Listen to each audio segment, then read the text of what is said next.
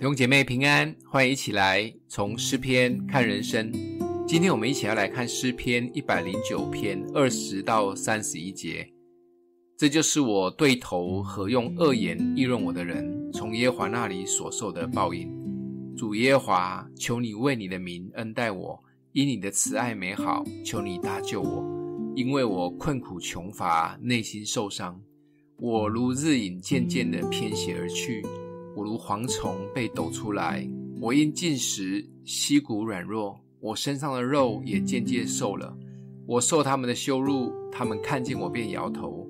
耶和华我的神啊，求你帮助我，照你的慈爱拯救我，使他们知道这是你的手，是你耶和华所行的事。任凭他们咒骂，惟愿你赐福。他们几时起来，就必蒙羞。你的仆人却要欢喜。愿我的头披戴羞辱，愿他们以自己的羞愧为外袍遮身。我要用口极力称谢耶和华，我要在众人中间赞美他，因为他必站在穷乏人的右边，要救他脱离审判他灵魂的人。大卫是一位很真的人，诗篇一百零九篇应该是大卫在神面前开骂人的最极致表现。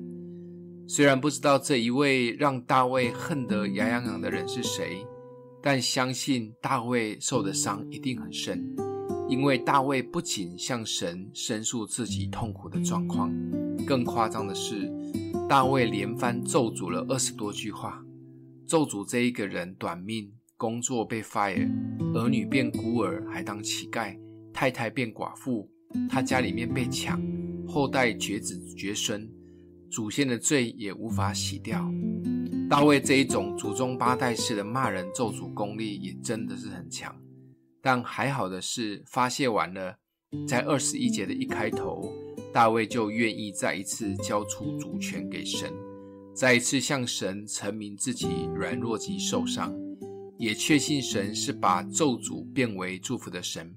不管生命有多痛多伤，相信神必要来翻转。保护及拯救。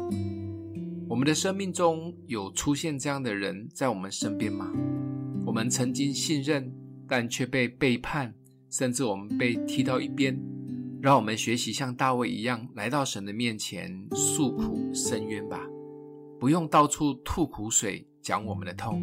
也说真的，没有几个人可以同理也了解，甚至有的把你乱传。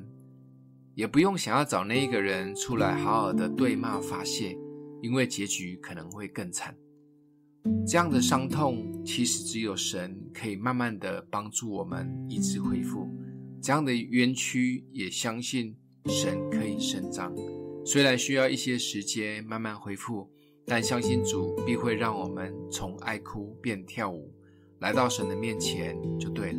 今天默想的经文在二十一节。主耶和华，求你为你的名恩待我，以你的慈爱美好，求你搭救我。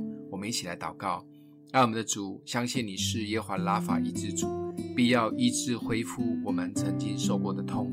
相信你是耶和华七根奴，必要为我们所受的委屈伸冤，帮助我们把主权交给你。相信你要保护、医治、帮助我们。奉耶稣基督的名祷告，欢迎订阅分享，愿上帝祝福你哦。